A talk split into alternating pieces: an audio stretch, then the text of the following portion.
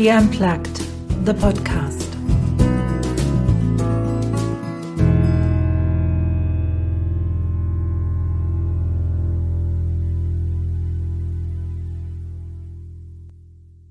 How are you today? I'm good. Thank you very much. Yeah, I'm good. What is life like in Ireland at the moment? Life in Ireland is is is good. I made a decision last week. I was stopping watching all news, all political discourse, all articles, not watching the presidential debate. I've just extricated myself from everything because it's the only way I can keep sane, really.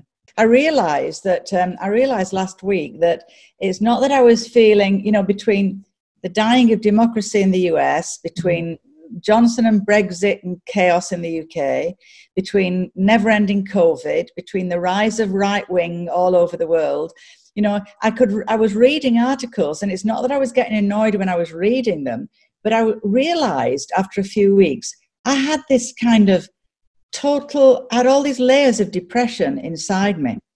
You know uh, i described it like when you're in a snowfall and the snow's falling very gently and you don't really notice it mm-hmm. until you're up to your waist in it and you're paralyzed and you can't move you know? Mm-hmm and uh, and it felt like that. And I thought, okay, and I wasn't sleeping. My sleep pattern was disrupted. Wow. And I was irritated. I was irritable, and I thought, oh, this is terrible. I'm becoming completely unbalanced here. So I've just silenced all of that noise, really, to just get myself back into center. Yeah. So it was really a conscious decision. Yeah, yeah, yeah, yeah. So last um, and already, I mean, I've not even been doing it a full week yet but hmm. already I can start to feel better. Um, I realized I was thinking about it all day. I was looking at the news app as soon as I woke up. I was looking at it last thing before I went to sleep, you know, and um, and I thought I just can't do this anymore. So I just stopped all of that. Yeah. I think we're already in the middle of the conversation. pulling well, back what we're supposed to be talking about. Well pulling back to the center is i have i have you know when i did my preparation just for the benefit of of the people who actually listen to it or watch it afterwards i met you uh, six years ago at a conference. And what i found amazing at the time was like you used two words together that i hadn't really connected previously you put spirituality with leadership. And I was like, what is she talking about? and I was I was fascinated by by by that concept of being able to combine both and that's why I mean we're in the middle of the conversation already. How did you get there to take leadership topics and spirituality and how did they get connected Well, it was really through the concept of spiritual intelligence mm-hmm. which was created by well the term wasn't but her particular tool was cindy wigglesworth in the us and she she she produced 21 um, identifiable observable measurable skills in the development of spiritual intelligence. So it's like the next level after emotional intelligence. Mm-hmm now, if you remember when emotional intelligence first came out, everybody said it was nonsense. Yes. And everybody talks about you need more EQ, you need to go on an EQ course, you know. And I think it's going to be the same with SQ because that is the that is the next level is the spiritual intelligence. So then it was like, wow, so we can use words like spirituality, but we can also use words like competence and mm-hmm. performance, uh, corporate words with that word spirituality.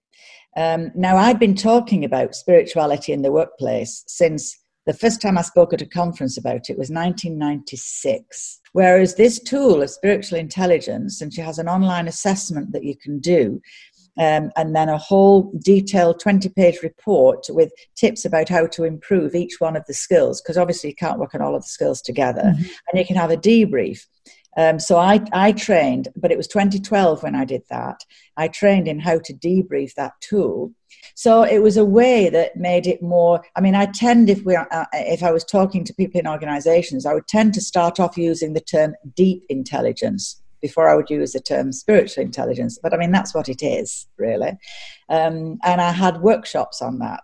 Um, now, it's still considered, I think, it's it's too much for some people. It's too avant-garde you know um, but it but it will be i mean another 20 years everybody's been talk will, will be talking about doing a spiritual intelligence course just in the way that now they automatically all sign up and send people on emotional intelligence courses so that was brilliant for me because it combined all the work i was doing in corporates with my own basic love of spirituality and mm. what my own views were about it and here instead of having to keep them separate here mm-hmm. was a way I could combine them because I realized my life has always been about integrating, integrating something.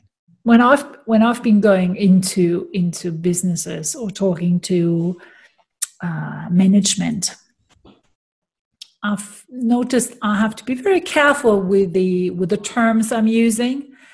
Um, and yes, words like skills and competencies are are common knowledge and are acceptable However, spirituality, I mean, even in some ways, emotional intelligence, it's not that mainstream yet. I mean, you break it down, you say, well, people need to know what their strengths are, their weaknesses, how they cope with stress, how they motivate them.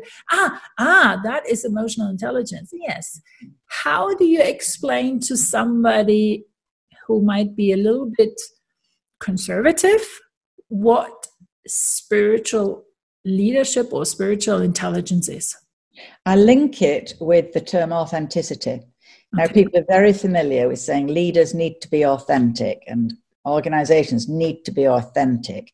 Um, nobody ever really defines that word. And they say, oh, well, you just have to be true to yourself. Yeah, well, Hitler was true to himself.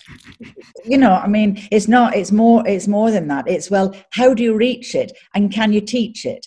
How do you mm-hmm. reach it and can you teach it? And for me, the door to authenticity comes through, and that's the complete leader is someone because it's part of ourselves. We have a we have a physical self, a mental self, an emotional self, and a spiritual self.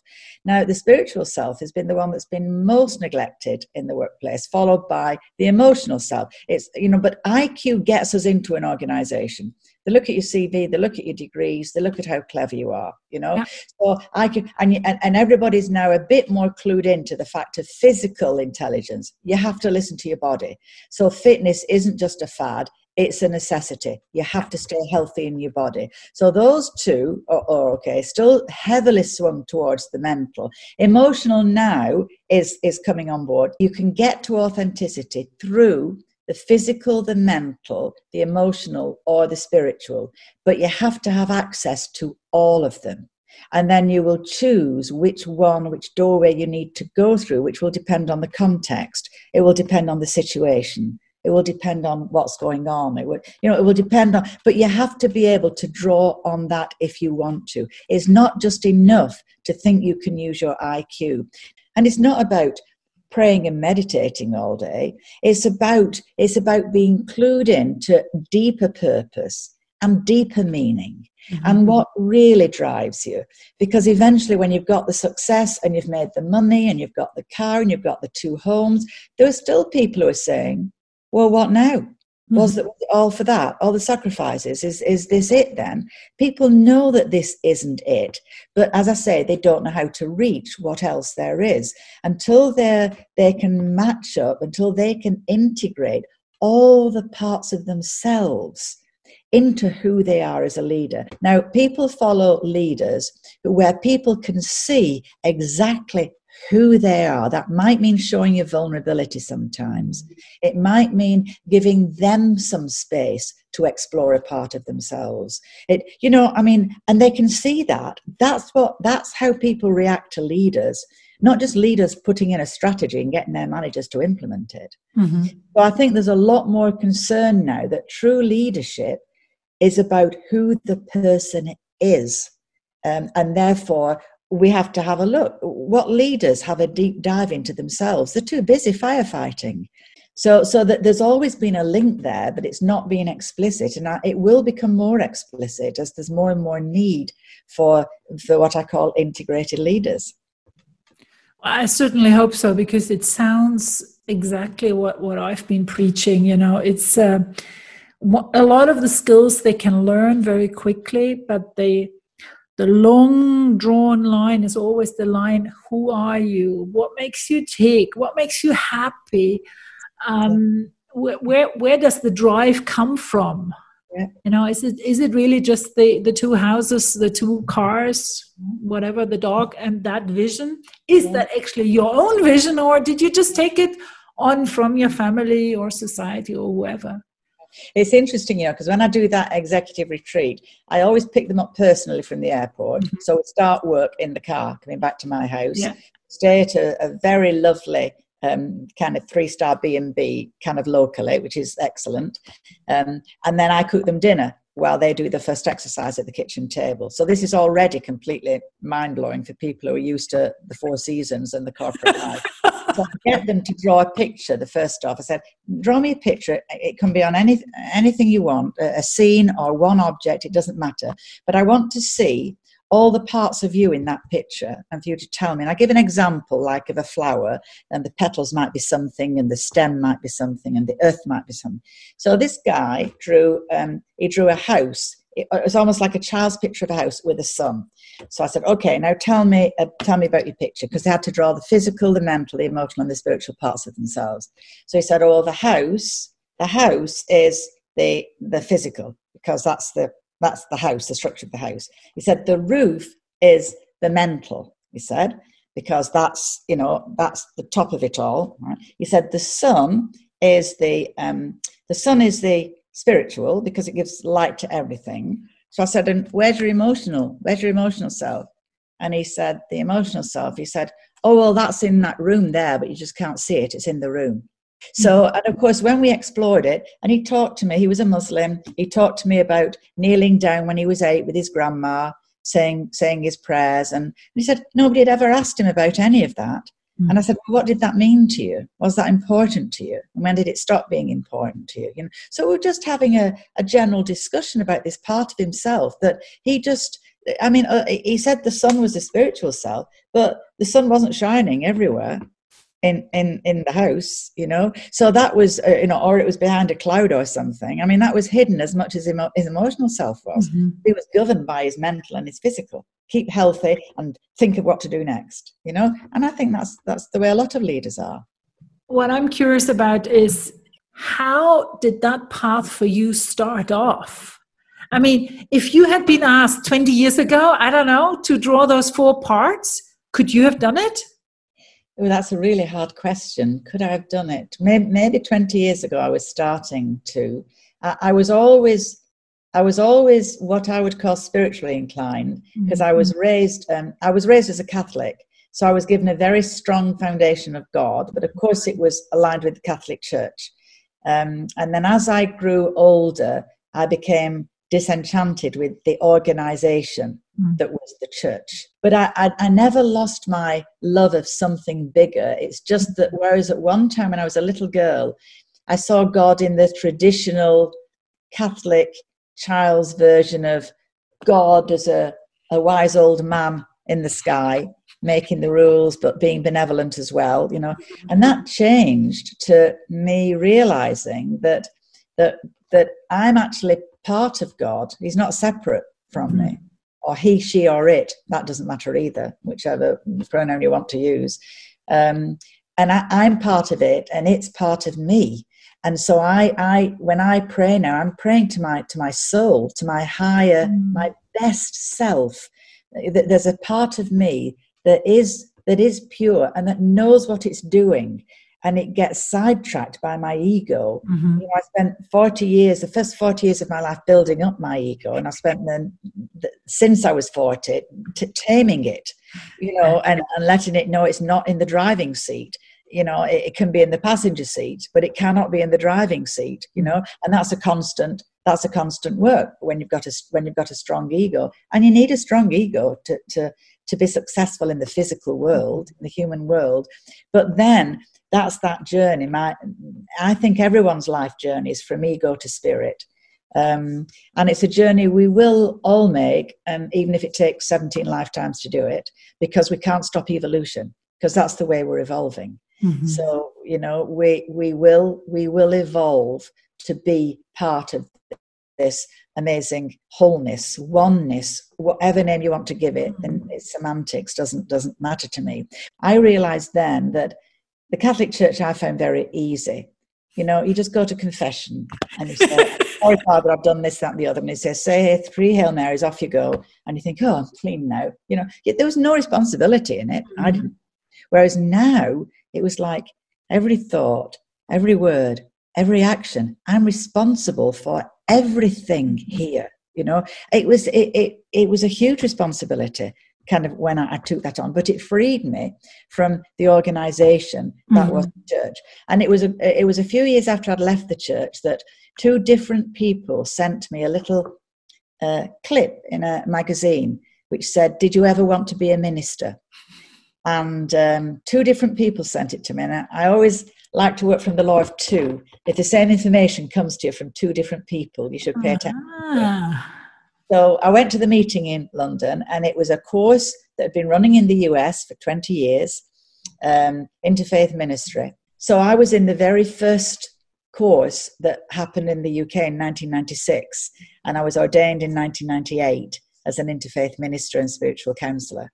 Do tell us what, what an interfaith minister does? Well, your minister, it's up to each person. That the first year of study, you look at the major traditions and spiritual philosophies, and in the second year, you look at um, uh, creating different ceremony and how to do spiritual counseling mm-hmm. etc but when you're ordained there's no there's no there's nothing that says now you're a minister this is what you have to do there's no church there's no dogma there are guiding principles which is our ethics statement, if you yeah. like.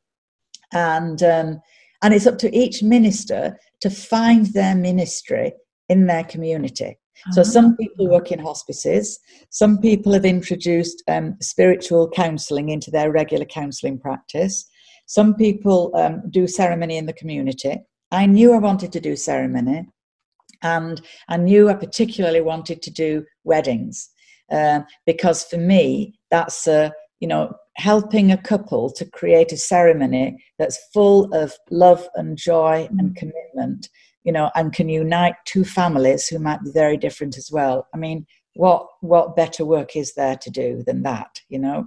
So that's that's the focus of my work. And i run spiritual exploration workshops from my home in connemara and i do spiritual guidance one-on-one but my love is really um, doing wedding ceremonies so for for quite a while, I understood that hopefully right. You you did both. You did the the ministry and you did sort of management consultancy work.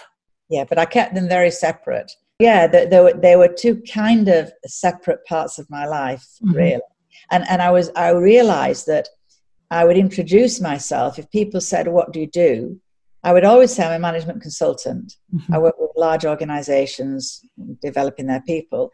I would not say I was a minister.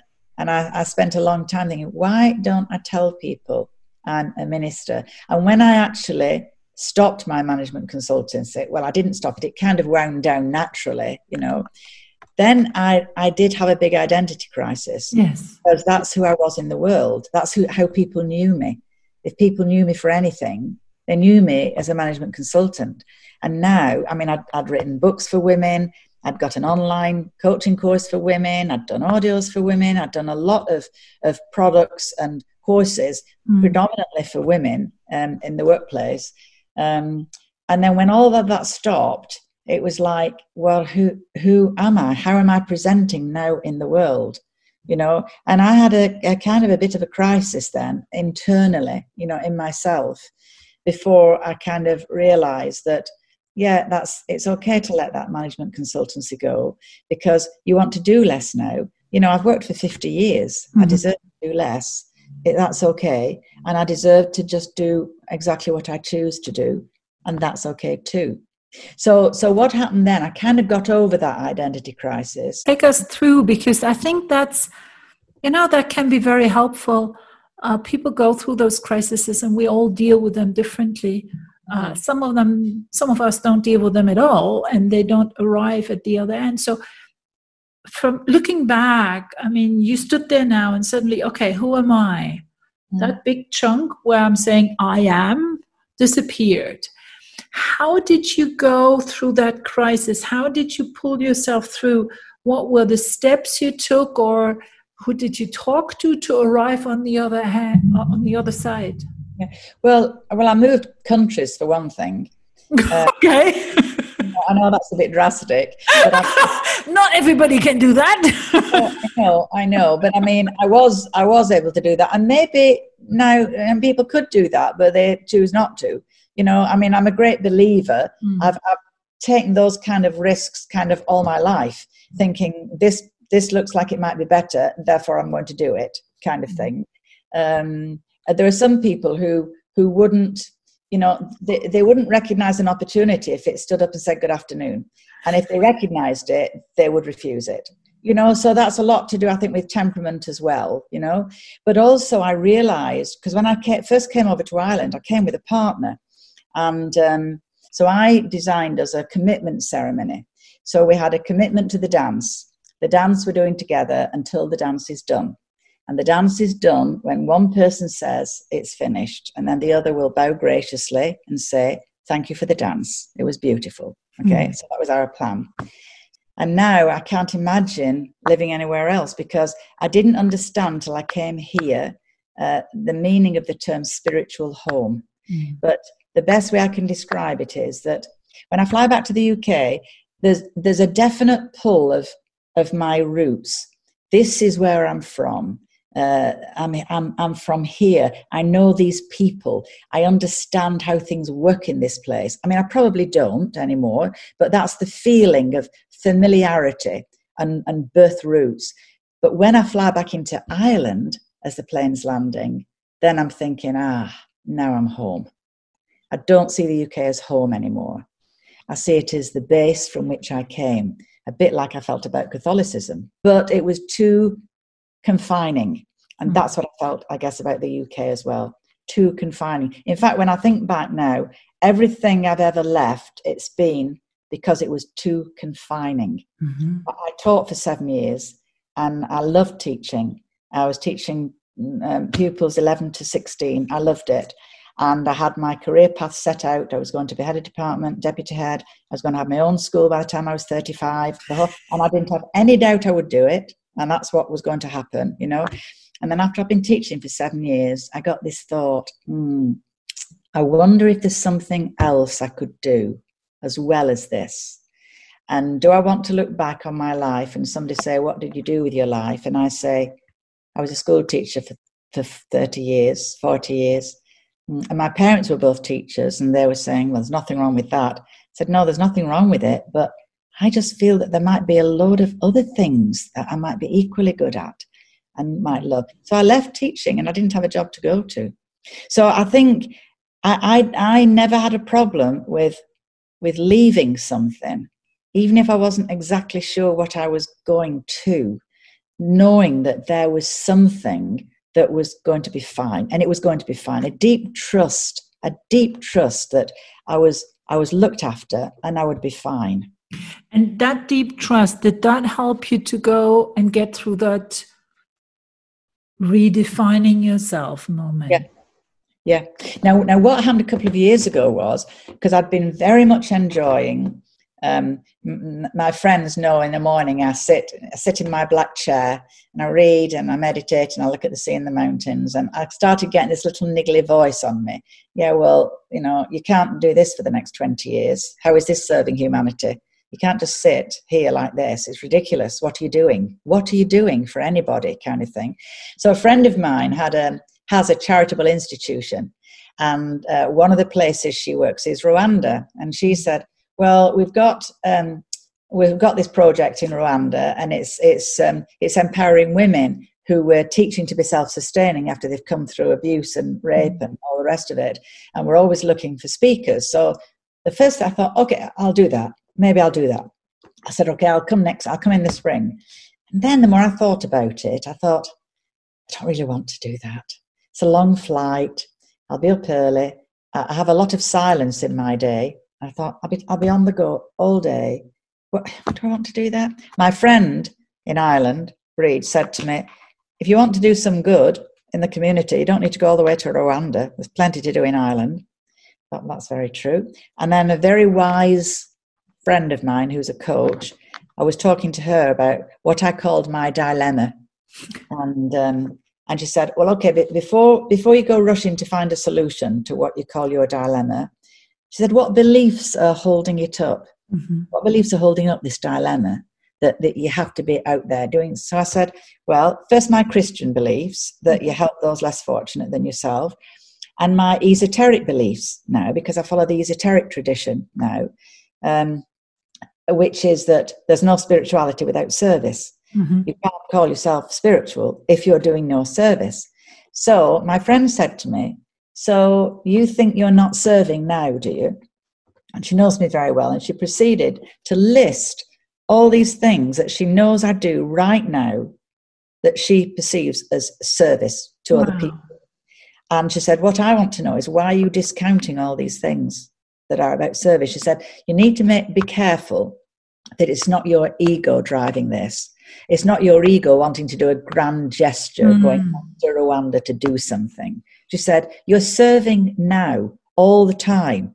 She said, by serving, and she named all these people who she knows that uh, who have helped, and and she says, value that, value that. You are already serving. You don't need to be searching, searching, searching for something else to do.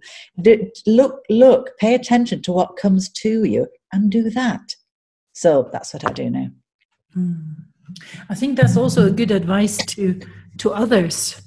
Uh, don't look for grand gestures, but if you want to be serving, look around you. And I think specifically to us women who, um, you know, are, are wearing so many different hats. I think during the day, it would be a beautiful exercise to sit down for 10 minutes, quarter of an hour, and to write down all yeah. the things you do for others in service because yeah. you like them, because you love them, because maybe there's a belief saying you have to, you know, a good daughter is doing that, or a good wife, or a good mother is doing that. But list it. Mm-hmm. I think that is that is that's a, something really fundamental to see black on white mm.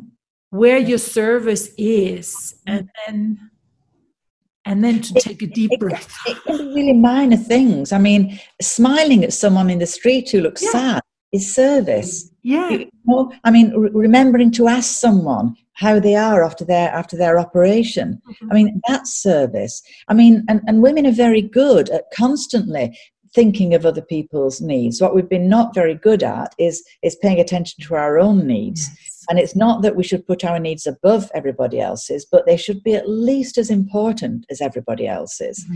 And a lot of women uh, have sadly neglected, you know, their their own needs as being not not worthy of consideration, really. Have you got, from your experience, some some tools, some tips for women to turn that mirror around, saying, "Okay, well, how can I serve myself today? What nice gesture can I do for myself? Mm. Well, some of it, yeah. I mean, and that simple thing, you know, I, I heard it so many years ago from a woman at a conference, and I've passed it on to so many women that look at yourself in the mirror every day and say to the person in the mirror, I think you're fabulous, and I'm going to do something nice for you today. And then do it, whatever it is mm. Five minutes on your own you know um, a, a, walk at lunchtime doesn't matter what it is you know buy yourself something whatever you know because we don't acknowledge ourselves of mm-hmm. course we've got a, a ton of gifts and, and, and, there's nothing wrong with serving other people with serving our families with serving our kids and a lot of a lot of women do that exceptionally mm-hmm. well but there will be a time when when if you've done your job right with your kids they're off on their own life you know? And then your work in an organization might be coming to an end or you might have been made redundant. And now what? Now now now now what are you going to do now? You're there now and, and who are you now? And what are you doing now? Yes you're still a mother but you've not got immediate caring responsibilities in the house. I know for some children, adult children are coming back home now, so they are, yes. you know, uh, but um, but it's important to look at that. And if you've never valued the skills that you've got, the strengths that you've got, and what's good about you, it's going to be very hard then to, to go out and try something new because you'll think that that nobody nobody will value it, that it's not worth anything, mm. that you're not worth anything. That's the deep-seated negative belief that all women have, maybe all people, but especially women, that I'm worthless. Or I'm not good enough. I'm not good enough. I'm not good enough. Yeah. But let's just stay there. I'm not good enough. What's the first thing we can do? I mean, apart from being conscious of that, actually, I think that's already the beginning. What can we do to support ourselves on that on that path to yeah, to overcome, to leave behind that limiting belief that really sticks with a lot of us. I'm not good enough. No. Well well partly if we've got some good friends who who are who will who will tell us that we can do that for each other mm. it's very powerful in a group of close friends so so to choose friends who are positive who see you and love you in spite of all your flaws and maybe because of your flaws but also see all the good in you and are willing to tell you what that is on a regular basis because that's what we do for other people all the time. So, having some friends and contracting with friends to do this for each other. So, all of those negative messages we've had all our lives can start to be being replaced mm-hmm. by more by more positive ones. Things like um, taking our energy from source, source being outside. Mm-hmm. Even if it's only, you know, walking around a tree in the car park where you've parked your car in your organization you know that's the quickest way of getting that that's why everybody says they always feel better when they've come back from a walk mm-hmm. it's so much better because we've taken energy from source whereas normally we take energy from other people and and a lot of women who are strong women find that a lot of people suck their energy so we'll all be used to people who come and see you, say, Oh, can I talk to you? And then they talk to you for half an hour and then they go and say, Oh, I feel so much better now, thank you. And they go and you're thinking, Well, thank you very much. I feel a whole lot worse after that. You know, so we have to learn how to protect ourselves so we can give our time and not have our energy sucked out. So, a lot of these tips, I do have some little videos about that on my uh, YouTube page, but a lot of these tips are in the books that I've written for women um, how to keep yourself in balance, how to keep a long term focus as well as a short term one, how to deal with ongoing stress. You know, there's there's so many little different things mm-hmm. that do, and and women can just choose one a day to do or one a week to do. But you you have to put the time in. People have invested a lot of time in telling women that they're not good enough, so we have to invest an equal amount of time into telling ourselves we are actually good enough and, and work out how, how we can do that. Because one of the reasons women can't be assertive and clear in speech is because they don't believe they have the right. Yes. They don't believe they have the right to be clear or to contradict somebody, you know. And we've got to we've got to get over that. Now we can do that in groups, we can go on workshops, we can read about it. We we have to start educating ourselves. Mm. You know, about what we can do personally and sharing that with our friends. Mm-hmm. Uh, you know, and getting tips from our friends.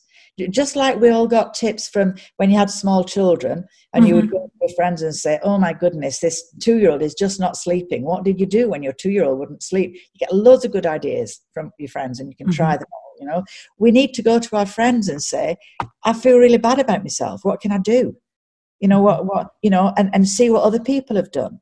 Sign up for a, um, a confidence building course. Jules, Jules Wyman, uh, who's on Facebook, has a brilliant confidence building course. She's inspirational. There are lots of people now who are teaching this stuff. So you need to, women need to sign up for some of it mm-hmm. and start then thinking and feeling better about themselves and realizing, yes, that's true. That is me. I am that.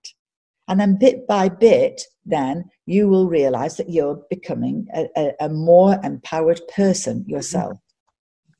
And and basically the idea being you're becoming more of yourself, not of what other people want you to be like or push you to be like, but actually who you are on the inside. And and that's kind of like going full circle because having then those four yeah. four parts of you available to yourself, mm-hmm. all four at all times, and then like um like a magician playing with them saying well today in this situation with you i use my mental strength.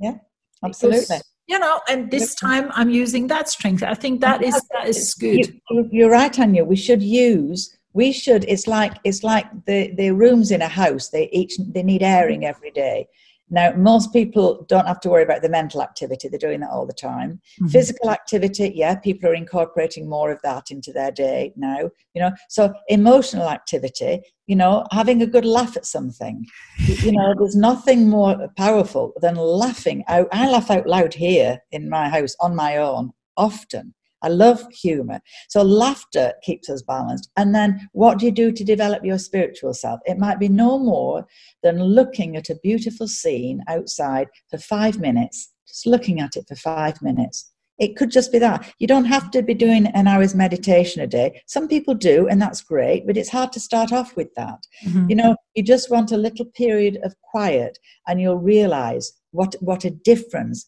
that starts to make to you if you start doing something every day. You know, one of the exercises I do with women in workshops, or I used to do, was to ask them. Um, they all have to write down what was a favorite activity as a child. Mm-hmm. What did they love doing? And I remember one woman saying that she lived on a farm and she used to go up into the hayloft because she loved the horses and she could hear the horses below and she used to sit up sit in the hay reading so i said so now in your life how much time are you with horses and how much time do you read? Mm-hmm. Neither. Neither.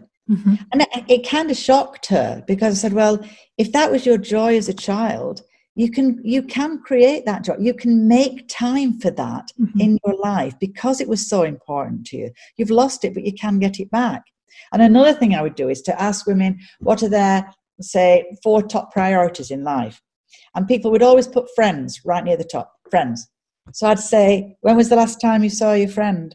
And they'd say, um, oh yeah, we keep trying to get to meet, but we're so busy and we haven't mm-hmm. we haven't spoken. I say, well then take take friends off your list. Don't tell me that they're a priority for you because right now they're not.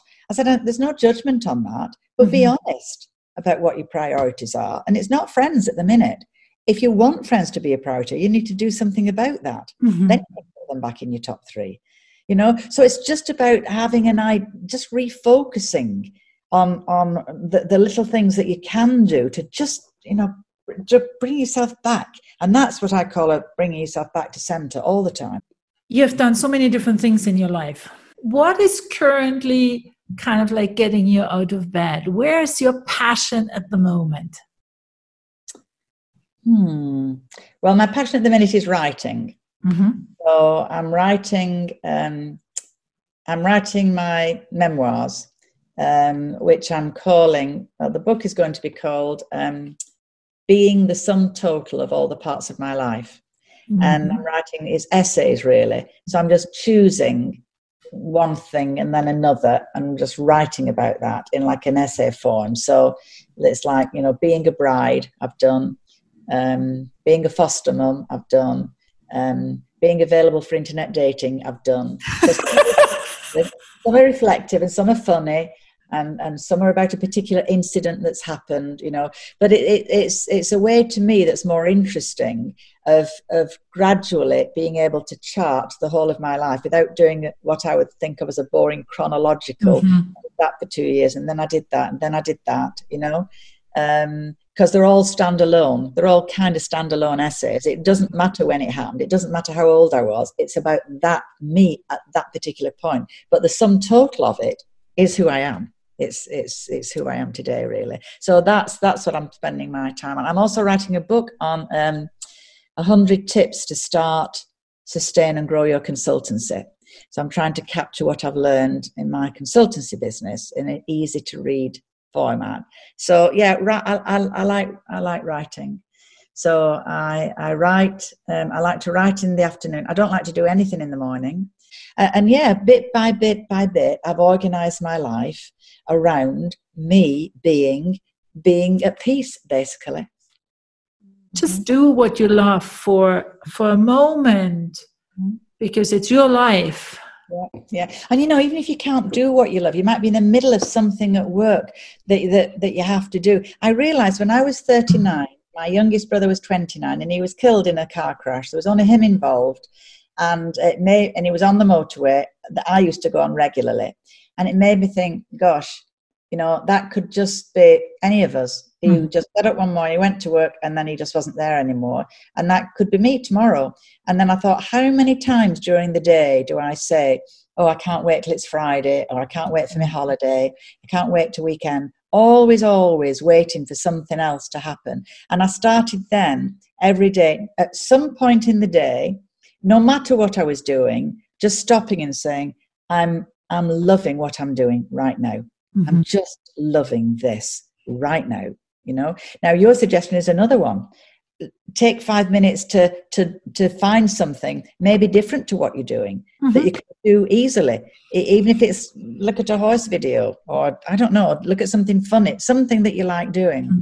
And then the other five minutes is to just take five minutes just to count your breaths, just mm-hmm. close your eyes and count your breaths, or to look at a, a beautiful scene and breathe and time yourself just for five minutes. People who've tried that have told me that that they they they can tell they're better after only five minutes. They feel different, you know. So there's lots of little things you can do. You don't have to wait until your children have left home and you've been made redundant and you're mm-hmm. 60 before you take any action, you know. I think that that's quite an important point, which I just underline. A lot of people, when I listen to them, they say, well, if then, you know, it's that thinking first that has to happen and then I do that, yeah. you know, after that event and then. And I keep thinking, no, because then you'll find something else that has to happen first before you do something. And yeah. in the end of the day, it won't happen at all. So, stop thinking that that's a, that's a pattern yeah yeah see what part of that dream you can realize today yeah the yeah. other thing when you say you know look out at the scenery it's kind of like counting your blessings i, I love that sort of like that gratefulness tradition that mindfulness being of what i have and yeah mm. I mean, there are certain things during the day that I don't love doing, and it's very difficult to say, I love what I'm doing right now. But I can sit there and I can say, well, at least I'm dry. Um, I'm warm. I've got something to drink. I'm not hungry. You know, it's kind of like being aware of what's good in our lives right now. Yeah. I think that helps also. It does. And, and you know, a great exercise, which I did for 12 months, because I, I don't recommend anything to anybody unless I've tried it, is to have a little tiny notepad by the bed. And before you go to sleep, just write down five things you've been grateful for that day. Simple things. You might be grateful because you saw a beautiful cloud formation. Yes. You might be grateful because somebody phoned you up to wish you happy birthday. It could be anything. Okay. Yes. And what happened was when I first started to do this, excuse me, it would maybe get to, I don't know, 10 o'clock, 11 o'clock. I think I'll go to bed soon. I think, oh my God, what am I going to write? What am I going to write a myth thing? And I would realize I hadn't had one grateful thought all day. So I'd have to run around the house looking at things, finding things to be grateful for that I could write down. Now, what happened was I realized over time, I started to notice things during the day that I could say, hmm, I can put that in tonight, you know. And then pretty soon, and still now, I find that I'm saying thank you all day long. Mm-hmm. I'm always seeing something that I can mm-hmm. say thank you. If I wear a piece of ju- jewelry that a, a friend has given me, I send them a blessing and say thank you. I mean, it takes like three seconds, mm-hmm. you know, and, and that's then keeps that that gratitude constantly mm-hmm. in your mind. And I know other people have, have done this, have tried this as well, you know. So I said at the top of the page, put five things to be grateful. At the bottom of the page, put five ways in which you have served. Simple, simple, simple things. Mm-hmm know, and um, and do it. I, I, suggest people do it for three months. I mean, I did it. I did it for twelve months. It made a huge difference mm-hmm. Me. So, so you, there's lots of things that women um, can do. Really, little things. Mm-hmm. You know, you don't have to give up your job. You can do loads of little things to start to, you know, and, and tell people your needs. Tell your children your needs. Mm-hmm you know, when when when my girls, when they were younger, used to say to me something about, "Oh, why are you working? So hard, mum. And other women would say, well, so we can afford that holiday, so we can afford that car. And I would never say that. I said, because it's really important to me that I work. It's what makes me happy. And then if I'm happy, you're going to be happy. It's important for us to be happy in what we do. That's why I do it you know um, because the, we have to tell them the truth as well and we have to get young ones growing up realizing especially girls growing up that it's okay for them to identify their needs and tell people what their mm-hmm. needs are. There's mm-hmm. no there's nothing wrong with that. You'll mm-hmm. never you'll never get your needs met if nobody knows what they are. I have a tradition. At the end of the podcast, there's always one question. Oh, okay. and that question is which question, Geraldine, didn't I ask that you had wanted me to ask? Or is there anything where you say, oh, I would like to repeat that. That's really, really important to me. I think the value, I think not to be, um, feel you're some kind of a failure if you move jobs, if you leave jobs or you want to find something else, or you think, oh, I've had too many jobs in the last 10 years. A, that's the way it's going now in society. Also, you will, and especially for young people, I'm a great believer that nothing you do before the age of 35 is lost. Nothing mm-hmm. doesn't matter what it was, you know. And and I know that uh, after I left teaching and before I set up on on my own, I had two years working in a. They were called then Refuge for Battered Women, mm-hmm. um, and they're called now. I play. I think Havens for domestic abuse, domestic abuse people. Um, and that I went in as a fixer. I went into okay, I'll tend to the solicitor, or I'll I'll see to this. And the rest of the group, women, held me back and said, no, no, no, we don't fix, we don't fix women here. Uh, that's not what we do. Um, it, we help if they ask us for help, but these women have been told what to do all their lives, and we don't do that here. And what was fantastic was to see the impact of having setting that environment of unconditional love for those women who were coming in there and watching how it transformed them. So, if a woman said she was going to go back to her husband that night and we knew she was going to get beaten again, nobody said, Don't go, you shouldn't go, you mustn't go. We just said, Do you think this is the right thing for you to do right now? And if she said yes, she would go off. She'd be back the next day, the broken rib and a bruised face. Nobody said, I told you so, that's what happens. She was welcomed straight back in. Let's put the kettle on let's have a cup of tea because she eventually would realize herself what was the right thing mm-hmm. for her to do and that was that was a, I would say a complete training in unconditional love mm-hmm. and was uh, the, the difference between training and facilitating because I'd been a teacher mm-hmm. and, a, and, a, trainer, and this was about facilitating something, you know. So I, I, wouldn't have necessarily thought that had given me skills until I looked back Mm-hmm. And I, I, could track every part of my life and look at exactly all the skills I got mm-hmm. from what I was doing then. So I think that's always an important exercise for anybody to do to remember that nothing is lost and you're always gaining skills and you're always using skills that you didn't think you had. And it's important. Hmm. That's a lovely thought at the end. Taking a piece of paper, writing down the jobs, and saying, okay, what did I learn in those jobs? Mm-hmm. um, and giving yourself that permission yeah. to change jobs if it doesn't feel right anymore. If the situation is that you can change jobs, yeah. um, or at least to look into that, finding something that, you know, when you wake up in the morning, you're like, yes, I want to do this. So that's a lovely tip. Thank you very much. Yeah, um, it was a honor it was a privilege. Thank you very much for taking the time talking to me. I really enjoyed our conversation, Anya, and thank you very much for asking me. I've enjoyed it so much. You heard a production by Anya Förster.